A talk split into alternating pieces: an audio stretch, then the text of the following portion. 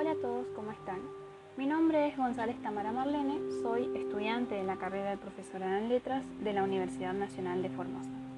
En el día de hoy hablaremos sobre Antígona, que es una tragedia griega escrita por el autor griego Sófocles.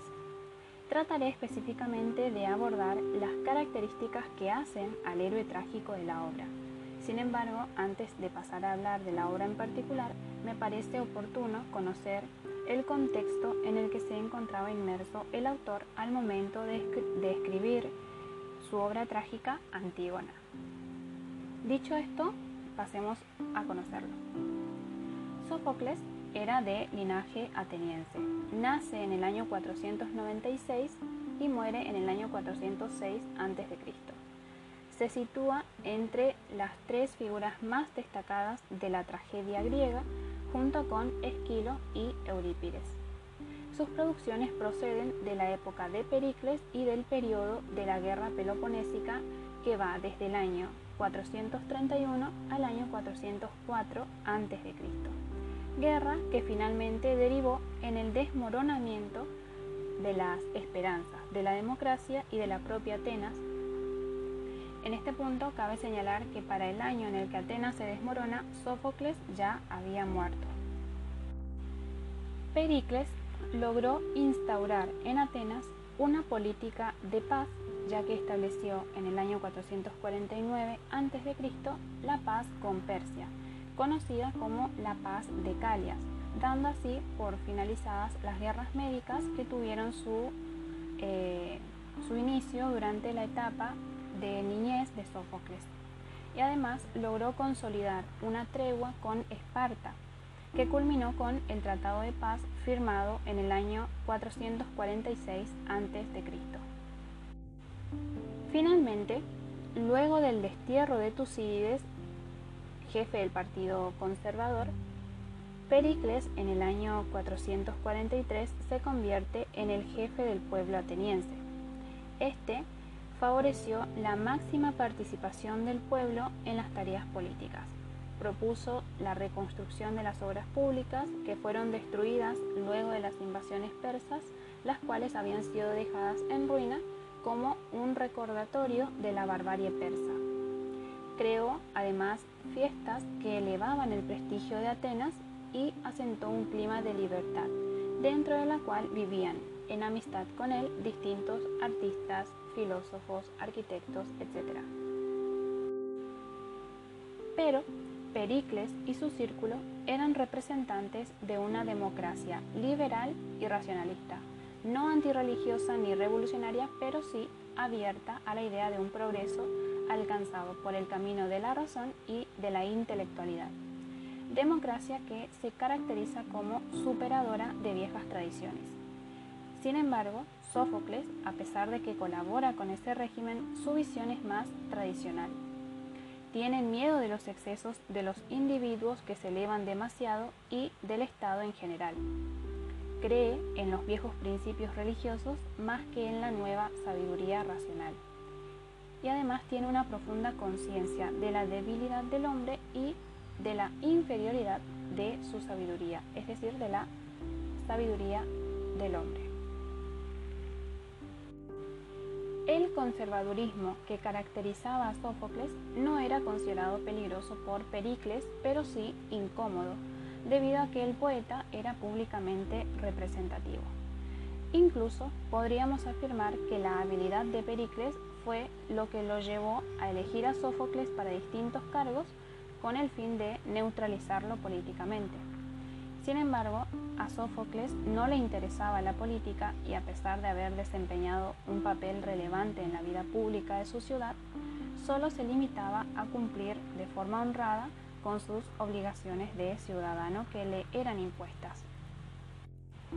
Ahora bien, en cuanto a su vida artística, Sófocles llevó a cabo muchas innovaciones en las obras.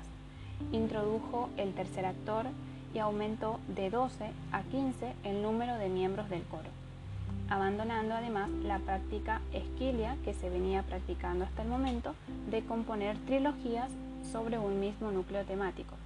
No olvidemos en este punto que Esquilo fue el autor de La Orestiada, una trilogía compuesta por Agamenón, las Coéforas y las Euménides, donde cada una de las tragedias es una continuación de la anterior. No obstante, esto no quiere decir que cada una de ellas no sea una obra acabada en sí misma.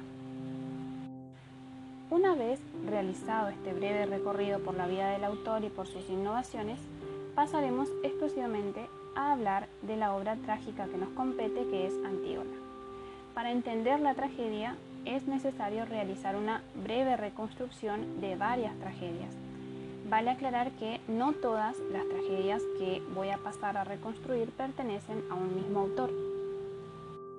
Bueno, me parece oportuno comenzar por conocer que sobre los descendientes del Labdaco, los Labdácida, pesa o pesaba una maldición. Layo, rey de Tebas, al consultar el oráculo, sabe que el hijo que espera su mujer, Yocasta, lo matará. Para evitarlo, ni bien nace el niño, manda a que lo maten. Sin embargo, el encargado de deshacerse de él se apiada y lo cede a un pastor de Corinto, recomendándole que nunca permita que ese niño vuelva a Tebas, ya que está condenado a la muerte. El pastor de Corinto, sabiendo que Póligo y Mérope, los reyes de la ciudad de Corinto, no pueden tener hijos, decide llevar a Edipo y entregarlo para que cumpla con el papel de hijo. Así, Edipo será criado como digno hijo de reyes, sin saber que estos padres no son sus padres verdaderos. Siendo Edipo ya adulto, consulta el oráculo y como los dioses no, no mienten ni tampoco cambian de opinión, Edipo escucha el mismo mensaje. Matará a su padre. Edipo, que ama a Pólibo y por supuesto no desea matarlo ni siquiera de forma accidental, huye de Corinto para eludir de alguna forma el oráculo. En un cruce de caminos se encuentra con la comitiva de Layo, con quien lucha y a quien finalmente mata, cumpliéndose en este punto el oráculo predicho. Tiempo después, al llegar a Tebas, ve una esfinge colocada por los dioses a la puerta de la ciudad. Esa esfinge presenta un enigma dispuesto a ser aclarado por cualquier varón que se arriesgue a las consecuencias de su fracaso ser devorado por ella. Si, por el contrario, acierta, será recompensado con el trono de Tebas y también con el matrimonio con Yocasta, la reina viuda. Edipo acierta y obtiene su premio. Se casa con Yocasta, que al mismo tiempo es su madre, sin que ninguno intuya el vínculo que verdaderamente los une. Ellos tendrán cuatro hijos, Polínices, Eteocles, Antígona e Ismene. Además, también tendrán un próspero reinado. A partir de entonces y con una terrible peste que devasta la ciudad de Tebas, sigue la historia de Edipo en la tragedia que lleva su nombre, Edipo Rey, de el autor Sófocles nuevamente. Esta continúa en otra tragedia, Edipo en Colono, donde ciego y, y andrajoso es guiado por su hija Antígona hacia un lugar en que, según los oráculos, deberá morir. Además, estos le auguran que la tierra donde él muera será feliz y estará protegida de sus enemigos. Creonte, hermano de Yocasta, quiere asegurarse esta felicidad para Tebas y pretende llevarse a Edipo. El pueblo de Colono, que es representado por el coro, defiende la voluntad de Edipo. Y Polínices también quiere llevarse a su padre ya que piensa que lo ayudará a recuperar el trono que fue usurpado por su hermano Eteocles. Edipo no accede y, reconciliado consigo mismo y con los dioses, se prepara para morir en Colono, que es una ciudad ateniense. La lucha entre los hijos varones de Edipo y de Yocasta se desarrolla en una tragedia de Esquilo, denominado Los Siete contra Tebas. Según los acontecimientos que se plasman en esta obra, Eteocles es el rey de Tebas y el mortal enemigo de su hermano Polínices. Estos dos, al igual que sus hermanas, serán víctimas de la maldición que pesa sobre los Labdácidas. En esta tragedia, ambos hermanos enfrentados se disputarán la herencia paterna.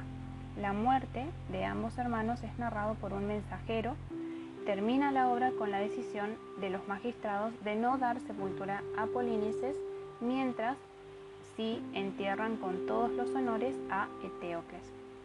Ante esta decisión se revela Antígona y mientras Ismene acompaña a su hermano Eteocles, Antígona acompaña a Polínices. Sófocles, en la obra Antígona, retoma esta historia desde el momento en que Creonte asume el reinado de Tebas. El escritor enfoca la obra desde el personaje de Antígona y como generalmente lo hizo, le da como título a su obra trágica el mismo nombre que posee el protagonista de su obra, que en este caso es Antígona. En esta obra, Antígona es considerada por gran parte de los estudiosos que se centran en el análisis de la obra como el héroe trágico.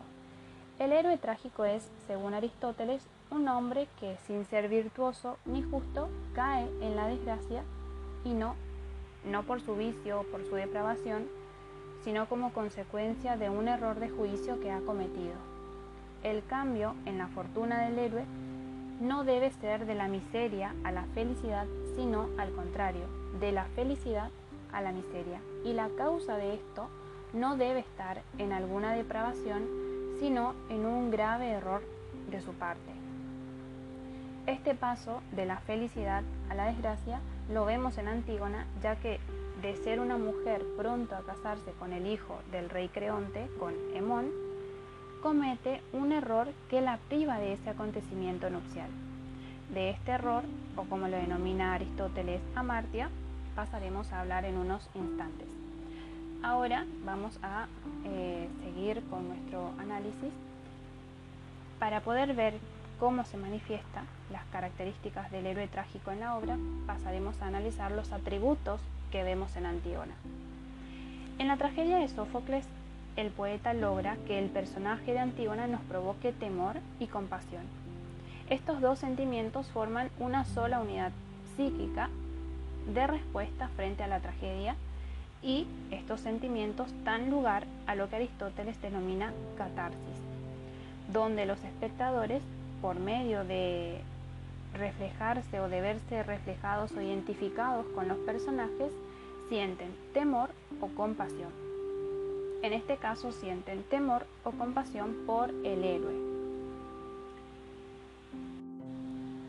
Pero tanto la compasión como el terror, a pesar de ser parte de una sola unidad, son a su vez unidades contradictorias, ya que la compasión atrae y el temor repele, es decir, nos provoca un distanciamiento de la acción que comete el protagonista. Son sentimientos complejos que nos provoca el héroe trágico, que en este caso es Antígona. Sentimos compasión por ella porque la consecuencia de su error trágico va más allá de lo que se espera y el castigo parece ser mayor del merecido, ya que a partir de su error obtiene la muerte. Y a su vez experimentamos el terror, porque el héroe, en un exceso de arrogancia, desencadena fuerzas que van más allá de su control y nos provoca cierto temor la adversidad a la que se debe enfrentar. Y es por esto justamente que Aristóteles señala que el héroe moralmente no debe ser en extremo perverso ni en extremo excelente, ya que el castigo del primero, es decir, el castigo de lo perverso, no causaría en los espectadores ninguna impresión ya que sería tomado como algo merecido, como un castigo merecido. Y a su vez el castigo del segundo, es decir, el castigo de un personaje excelente, provoca compasión, sí, pero no veríamos la justicia o el castigo del pecado cometido. Incluso Antígona, que es retratada como un ser superior, cae en el pecado de la arrogancia. Bueno, y este acto pecaminoso que la lleva a cometer acciones no permitidas se puede ver ya en el inicio de la obra donde se observa a la protagonista como portadora de gibris. Ella se muestra convencida de que enterrar a su hermano no es solo algo hermoso, sino que está dispuesta a morir una vez que haya cumplido con este deber. Es decir, es capaz de transgredir las leyes de la ciudad donde se prohíbe enterrar al enemigo. La hibris que posee esta heroína es lo que desencadena el conflicto, ya que se opone firmemente a unas leyes humanas que tratan de sobrepasar de alguna manera a las leyes divinas no escritas, aun sabiendo que esto ha de costarle la vida. Sin embargo, por medio de este hecho también podemos ver su nobleza y su valor, ya que toma la decisión de dar sepultura, ella sola, acorde a las leyes divinas, a su hermano Polínices, para quien recordemos estaba prohibido por parte de Creonte las lágrimas y la sepultura, y quien desobedeciera este mandato estaría condenado a la muerte. Antígona, a pesar de estar informada desde el principio de esta orden, decide transgredirla y se atiene solo a las leyes divinas. Esto nos demuestra a su vez que Antígona acepta su destino de una forma valiente, ya que sabe perfectamente que Creonte no se dará a doblar en su decisión a pesar de ser parte de su propia familia. Otro problema importante respecto a los atributos que configuran al héroe trágico es el error trágico o la amartia, que ya lo hemos nombrado hace un momento, el cual hace caer al héroe en la desgracia.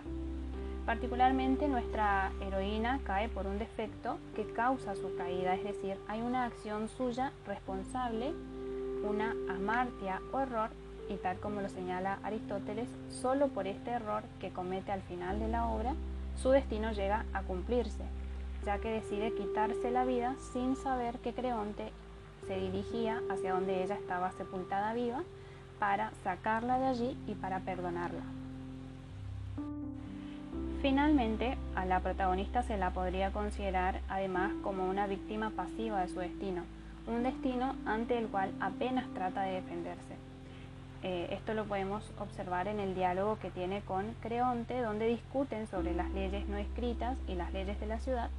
Allí vemos que Antígona trata, por medio de su poder de, expresión, hacer reflexionar a Creonte que no debe considerar sus, sus decretos más poderosos que las leyes inmutables de los dioses, pero de todas formas no logra convencerlo. Bueno, para finalizar, solamente eh, quiero aclarar que la obra trágica puede ser analizada desde una infinidad de puntos de vista, ya que constantemente la podemos trasladar a diversos escenarios, tiempos, eh, situaciones, etc. Pero aquí en particular nos hemos centrado en analizar las características que conforman al héroe trágico que encontramos en Antígona. Eh, bueno, y espero que les haya sido llevadera al escucharme y también que les sea de gran ayuda a todos aquellos a los que llegue este pequeño análisis.